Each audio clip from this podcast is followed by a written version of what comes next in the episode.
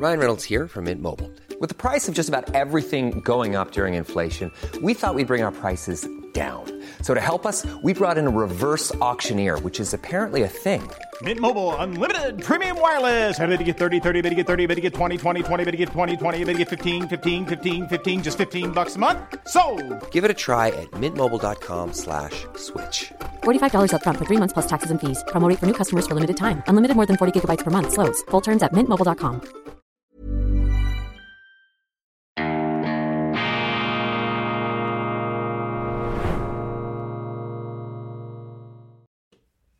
Grüezi miteinander, ganz herzlich willkommen und einen wunderschönen guten Morgen, meine sehr verehrten Damen und Herren, liebe Freunde, vor allem in Deutschland und in Österreich. Ich darf Sie begrüßen in vorweihnachtlich entspannter Stimmung zur internationalen Ausgabe von Weltwoche Daily, die andere Sicht, unabhängig, kritisch, gut gelaunt, am Mittwoch, dem 13. Dezember 2023. Gut, dass es Daily gibt, das ist auch für mich eine tägliche Gesprächs- Therapie, eine Triebabfuhr, eine Katharsis. Es geht mir dann jeweils besser, auch wenn ich mich mal abwechslungshalber aufgeregt habe, wenn ich mich mal echauffieren durfte wie gestern. Und ich habe mich gefragt dann im Nachgang zur Sendung, was ist eigentlich das Problem unserer Gegenwart? Was ist die tiefere Problematik unserer Zeit. Wir versuchen ja bei Weltwoche Daily nicht nur einfach die Schaumkronen der Aktualität da zu bewirtschaften, sondern auch einzutauchen in die Tiefe, in die Substanz. Und meine Diagnose lautet, wir leben in einer Herkunfts-, Geschichts-, Traditions- und gottvergessenen Zeit. Wir haben keine Verwurzelung mehr, wir haben keine Verankerung mehr, wir stehen nicht mehr auf einem sicheren Boden. Unsere Kultur hat das Selbstvertrauen verloren. Und ich will das nicht überhöhen, das war in der Vergangenheit ja auch nicht immer alles zum Besten bestellt, weiß Gott nicht, in der europäischen Geschichte. Aber es scheint mir, es scheint mir, dass der Standboden, auf dem sich unsere Zivilisation errichtete, dass dieser Standboden etwas solider war als heute, dass sozusagen der Grundsinn des Lebens, der Existenz, vielleicht auch die Demut und die Dankbarkeit, die waren ausgeprägter und das führt eben dazu, dass sie eine größere Gelassenheit haben. Und heute sind wir ja konfrontiert mit diesen Fieberkurven. Die Leute, die Medien, die Politiker, sie stürzen von einem Extrem ins andere. Sie klammern sich an dies und an jenes. Eben noch war es die Corona-Heilslehre. Die Regierenden, sie sahen sich da befugt und berufen, ganze Gesellschaften einzusperren, um dem Guten zum Durchbruch zu verhelfen, um quasi das Projekt der gesundheitsmäßigen Weltrettung zu verfolgen. Also die Wohltäter, die dann zu Tätern wurden, auch mit Zertifikaten und all diesen Überwachungsapparaturen, die man hochgezogen hat, man hat sich darin richtiggehend verbissen. Dann haben wir die Klimareligion, die Klimaideologie, die sozusagen eine Ersatzreligion gebildet hat. Dann plötzlich war man wie gebannt, dämonisch starrend auf das Böse, das angebliche in Russland. Man hat sich also in diesen Feindbildern quasi einen, ähm, einen, einen Daseinszweck geben wollen und plötzlich schwuppdiwupp ist man wieder in einer anderen Geländekammer im Nahen Osten und da findet die nächste große Aneignung statt, mit der sich da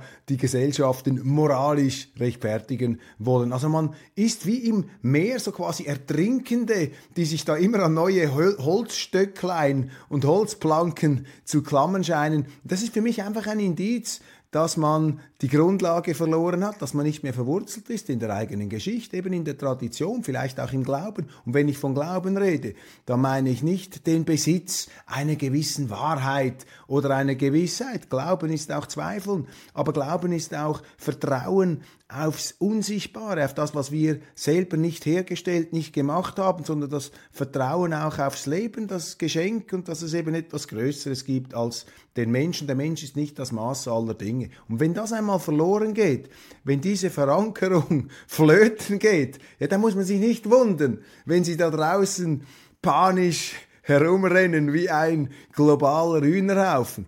muss man wieder die innere Mitte äh, zurückerobern und äh, seien Sie versichert, meine Damen und Herren, ich setze alles daran, um hierzu einen Beitrag zu leisten. Man muss ja immer auch aufpassen, dass man sich nicht selber verrennt, dass man nicht irgendetwas herauszupft und sich darin dann quasi ähm, ergeht, man muss immer das Ganze auch etwas im Blick haben. Und äh, meine Grundphilosophie Ihnen bekannt ist ja, das Wahre ist das Ganze. Und am Schluss kommt es gut heraus, weil die Menschen sind doch lernfähig und man darf auch die eigene Besorgtheit und die eigene Problemwahrnehmung nicht überschätzen. Ähm, man darf die Menschen auch nicht unterschätzen, man sollte sie allerdings auch nicht überschätzen. Vielen Dank für die äh, zahlreichen Zuschriften und Impulse, die ich immer wieder bekomme. Und hier hat mich eine ganz interessante Mitteilung erreicht. Ein Zuschauer ist besorgt bis entsetzt über die grüne Ideologie auf dem Kinderteller. Thomas schreibt mir, dass äh, bei der Einschulung in den Kindergarten auch ein Ernährungspraxisberater der Schule anwesend gewesen sei und man die Eltern da informierte, dass man also weder Fisch noch Fleisch den Kindern da im ähm, im, im Kindergarten offerieren werde. Dafür ähm, komme eine, Achtung, ich will das genau sagen, eine ovo-lacto-vegetarische Diät, die sei sehr gesund. Die Omega-3-Fettsäuren sollen durch Rapsöl ersetzt werden, was allerdings kein adäquater Ersatz sei, schreibt mir da der, der Leser. Und das ist eben interessant. Auch da wieder so eine Ersatzreligion. Jetzt habe ich gehört, in einer Kita in Deutschland haben sie auch die Weihnachtsbäume abgeschafft. Das stimmt einfach etwas nicht mehr. Wenn man das wegrasiert, was uns über Jahrhunderte geprägt hat. Ich kann ja nachvollziehen, dass man emphatisch sein möchte. Ich will das gar nicht nur denunzieren und herunterstampfen. Hinter allem, auch hinter jedem Unsinn, steckt ja manchmal noch ein berechtigtes Motiv. Man möchte freundlich sein. Aber diesen Freundlichen geht es eben oft nur ums eigene Ansehen, wie sie dastehen, ihr Image, dass sie dann eben sich brüsten können. Ich bin so tolerant, ich bin da so empfindsam gegenüber anderen Kulturen und dann macht man eben das Falsche, das Gutmenschentum, gut scheinen wollen. Ist nicht richtig. Man muss Gutes tun. Und Gutes tun würde bedeuten hier, den Standboden, auch die, die Traditionen zu pflegen, die unsere Welt ausmachen. Wenn wir die einfach zum Fenster rausschmeißen, dann sind die Leute nicht mehr beheimatet in ihrer Heimat, dann ist man unbehaust, wie da eine berühmte Philosophenformulierung von einst lautete. Ein Freund von mir, ursprünglich deutscher Herkunft, sehr differenziert, ähm, nie zu Kraftausdrücken oder Überspitzungen neigend, sagte zu meiner größten Überraschung kürzlich, also wenn ich die deutsche Tagesschau anschaue und ich schaue sie regelmäßig an, das reinste Brechmittel. Da habe ich wie, kommen Sie darauf, das reinste Brechmittel, äh, solche Ausdrücke habe ich von Ihnen ja noch gar nicht gehört. Doch, das reinste Brechmittel, denn das sei nicht mehr Information, das sei nicht mehr der Versuch, eine Wirklichkeit zu schildern, sondern alles sei zugerüstet auf eine bestimmte Herbeizwingung und Herbeiwürgung von dem, wie es eben die Journalisten gerne haben möchten. Also durchideologisiert, verpolitisierte Nachrichten nicht mehr auszuhalten. Aktuelles Beispiel übrigens ist mir aufgefallen wie jetzt die neue polnische Regierung in den deutschen Fernsehstationen hochgejubelt wird, das ist ja nicht mehr zu ertragen. Also man jubelt die einen hoch und stampft die anderen herunter. Das ist übrigens auch so eine Ersatzgrundlage, eine Ersatzreligion, ein sozusagen ein Haltersatz. Man verteufelt, um sich selber automatisch ähm, ähm, für heilig, äh, um sich selber heilig zu sprechen. Durch die Verteufelung des anderen erscheint man selber im strahlenden Licht der angemaßten Gutheit. Das ist auch eine große Verführung, äh, der man kritisch und skeptisch begegnen sollte. Habe ich kürzlich erlebt, auch bei einem Mittagessen, da ein Kollege von mir, der sich da absolut ergangen ist in der Verteufelung und in der Herabsetzung von Politikern, die ihm nicht passen. Da ist auch nicht mehr die Balance da. Auf jeden Fall, wir waren beim Brechmittel der deutschen ähm, Tagesschau. Und eben nehmen Sie diese Regierungen, diese, diese polnischen Berichte jetzt über die, äh, die, das neue, die neue Administration von Donald Tusk und auch wieder verräterisch. Achten Sie sich, steht dann immer drauf, ja, die Polen, die, no, die neue Regierung würde auch die öffentlich-rechtlichen Medien heilen, denn die Rechten, die hätten ja die Medien auch fürchterlich manipuliert und damit auch die Bevölkerung manipuliert. Und da steckt wieder diese fürchterliche, grauenhafte Herablassung drin sozusagen die äh, Theorie, dass wenn eine rechte Regierung regiert, dann natürlich nur aufgrund der Blödheit der Leute, beziehungsweise weil die Leute sich haben manipulieren lassen. Mein Eindruck ist der, dass sich die Bevölkerungen, die Menschen, gar nicht so leicht manipulieren lassen. Natürlich ist der Mensch beeinflussbar, auch der Wähler ist beeinflussbar. Aber wissen Sie, wer am beeinflussbarsten ist? Das sind die Journalisten. Die sind am leichtesten manipulierbar. Und zwar durch ihresgleichen, weil sie sich gegenseitig alles abschreiben. Und weil eben die Zivilcourage oft fehlt, getrauen sie sich nicht, aus der Herde auszuscheren. Und wehe, einer schert aus aus der Herde, der wird ja sofort in den Giftschrank aussortiert. Kaum sagen sie etwas Falsches. Das ist in Deutschland ganz ausgeprägt, dieses Stammesdenken der Gesinnungshomogenität. Das ist gefährlich, das kann einer Demokratie die Atemluft entziehen. Und einer, der auch immer wieder in dieser Selbstgerechtigkeit, also was sozusagen ein, ein Monument der Selbstgerechtigkeit und der Feindbewirtschaftung ist dieser grünen Politiker Anton Hofreitner, der nun auch in einer ARD-ZDF-Sendung Ungarns Regierungschef Orban aufs heftigste beleidigt hat, und zwar als korrupten Kriminell, das sei ein Verbrecher, der sei korrupt. Das ist doch eine Frechheit, dass da so ein Politiker ein. Many of us have those stubborn pounds that seem impossible to lose, no matter how good we eat or how hard we work out. My solution is PlushCare. PlushCare is a leading telehealth provider with doctors who are there for you day and night to partner with you in your weight loss journey. They can prescribe FDA-approved weight loss medications like Wagovi and Zepbound for those who qualify. Plus, they accept most insurance plans. To get started, visit plushcare.com slash weight loss. That's plushcare.com slash weight loss. One size fits all seemed like a good idea for clothes. Nice dress. Uh, it's a it's a t-shirt. Until you tried it on. Same goes for your healthcare. That's why United Healthcare offers a variety of flexible, budget-friendly coverage for medical, vision, dental, and more. So whether you're between jobs, coming off a parent's plan, or even missed open enrollment, you can find the plan that fits you best. Find out more about United Healthcare coverage at uh1.com. That's uh1.com. Staatlich besoldeter Berufspolitiker dermaßen herzieht über ein anderes Land. Ich meine, was sind das für arrogante Töne?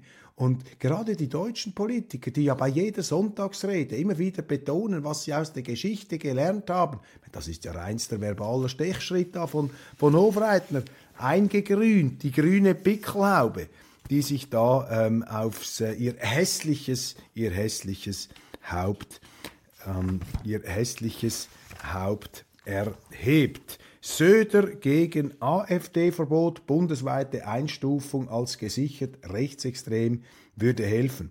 Also wenn das so weitergeht, dann wird irgendwann werden in Deutschland irgendwann mal 30 bis 40 Prozent der Wähler als gesichert rechtsextrem eingestuft. Da sehen Sie eben auch wieder, wie der Moralismus die Parteien in die Irre führt. Die CDU, CSU, die dürfte doch niemals eine Brandmauer äh, errichten. Gegen nichts.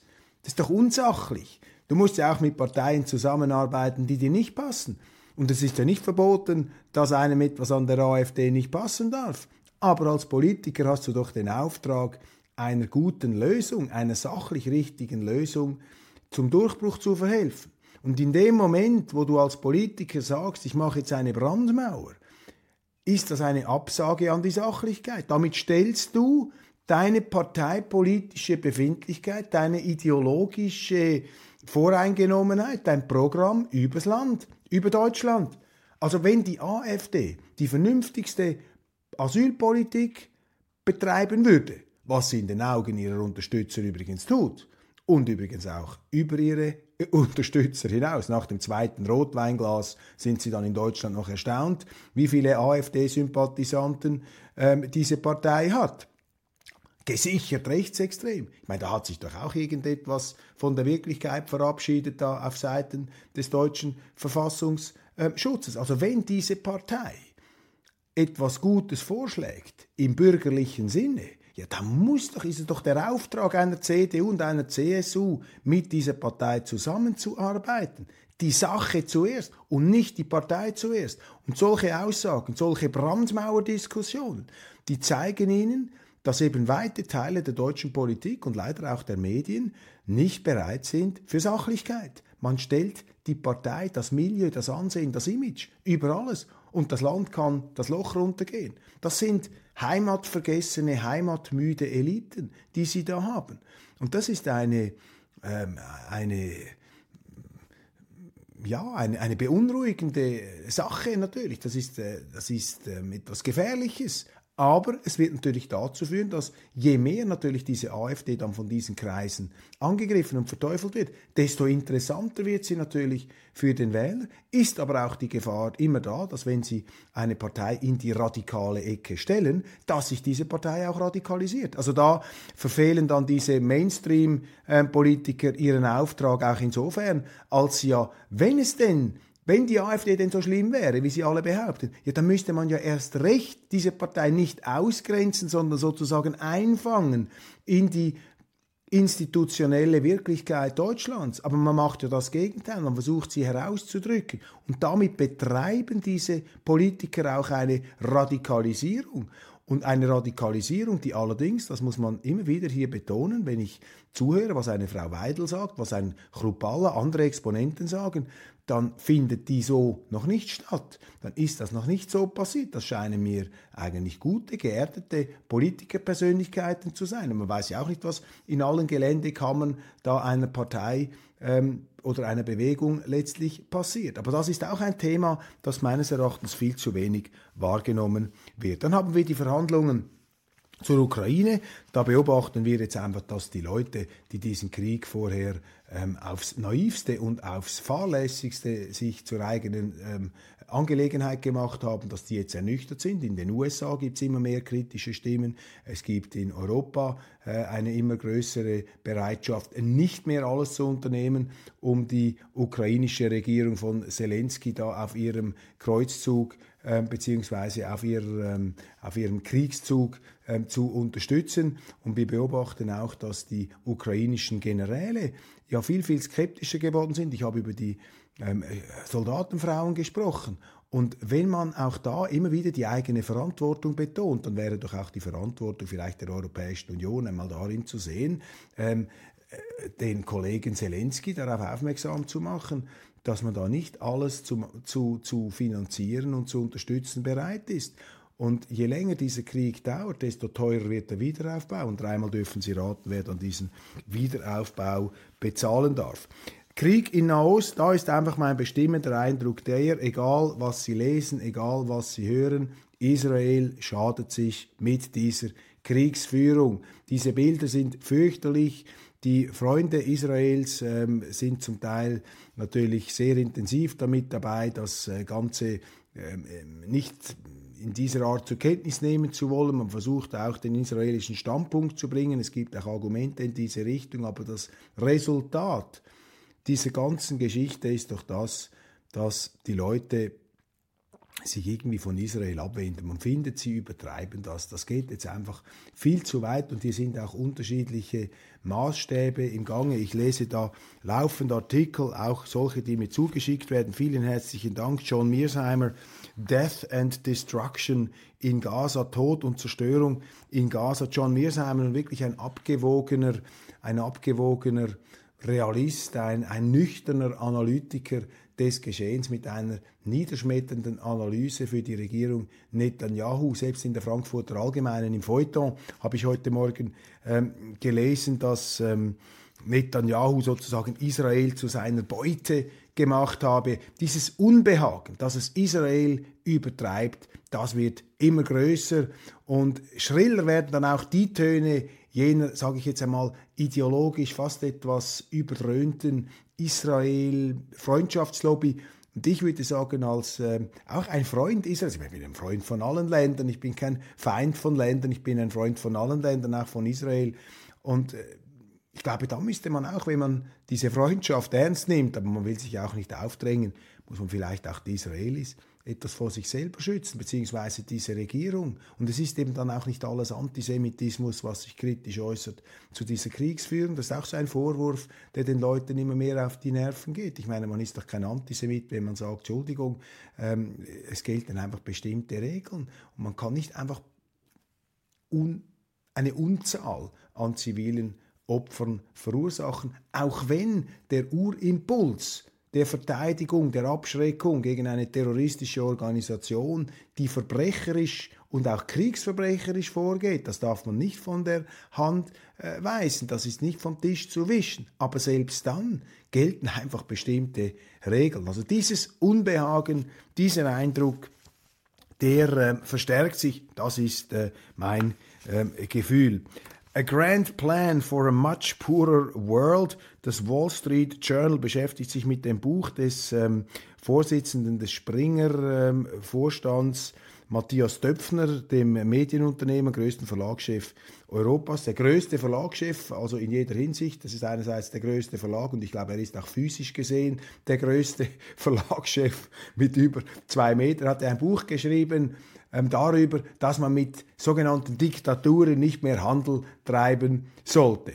Und äh, das halte ich für eine völlig falsche These. Du musst auch mit Systemen Handel treiben, die dir nicht gefallen, weil der Handel, die Marktwirtschaft hat eben eine subversive Wirkung. Und die These, Wandel durch Handel, die stimmt. Man versucht ihnen einzureden, das stimme nicht, weil Russland und China noch nicht genauso sind wie die Schweiz oder wie Deutschland. Aber natürlich hat sich China, hat sich Russland gewandelt durch den Handel. Ich meine, das Westfernsehen in der DDR und in der Sowjetunion, das war ein wesentlicher Faktor des Umbruchs. Nehmen Sie Südamerika, da, äh, Entschuldigung, Südafrika, da hat man auch durch Zusammenarbeit letztlich die Grundlagen und auch die Wohlstandsmöglichkeiten geschaffen, dass diese Systeme, die einem nicht gepasst haben, dass die zusammengestürzt sind. Ich weigere mich anzuerkennen, dass der Freihandel keine zivilisatorische Triebkraft ist.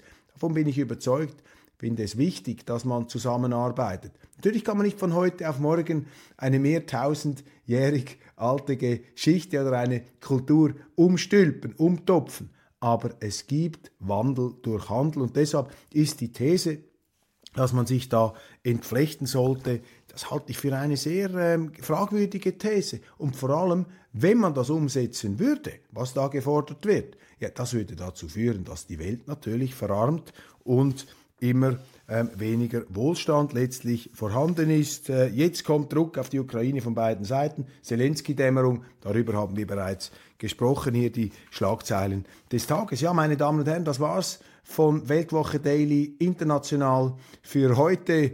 Wir haben diagnostiziert die, äh, den Verlust an Halt, den Verlust an Traditionsverwurzelung. Und wenn man eben den Boden unter den Füßen verliert, dann muss man sich immer panischer an irgendetwas anderes klammern. Und das, glaube ich, ist tatsächlich so etwas wie das Signum, das Zeichen unserer Zeit. Und auch deshalb ist es wichtig, sich in der Weihnachtszeit etwas mit diesem Weihnachtsthema auch zu beschäftigen, das ist einfach etwas, was unsere Zivilisation so stark geprägt hat. Und wenn man zur Ruhe kommen will, dann ist es vielleicht hilfreich, sich ab und zu mit dem Gewachsenen, mit dem Gegebenen, mit dem Geschenkten auseinanderzusetzen und nicht nur mit dem, was wir machen, was wir fabrizieren und was wir uns einbilden, kontrollieren zu können. Also mehr Vertrauen aufs Unsichtbare, auf das auch durch uns nicht beeinflussbare. Das ist, ähm, das ist wichtig. Gleichzeitig bleibt der Mensch natürlich immer wieder versucht, und das ist ja auch seine Größe, dass er das kann, über das Gewachsene und Gegebene hinauszusteigen.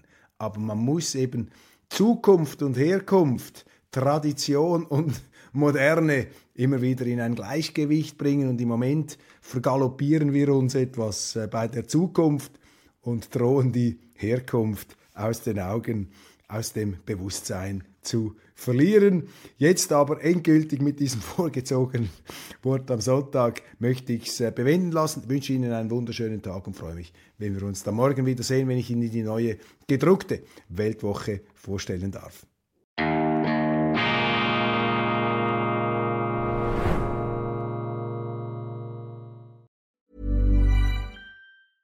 Even when we're on a budget, we still deserve nice things. Quince is a place to scoop up stunning high-end goods for 50 to 80% less than similar brands. They have buttery soft cashmere sweaters starting at $50, luxurious Italian leather bags, and so much more. Plus, Quince only works with factories that use safe, ethical, and responsible manufacturing. Get the high-end goods you'll love without the high price tag with Quince. Go to quince.com slash style for free shipping and 365-day returns.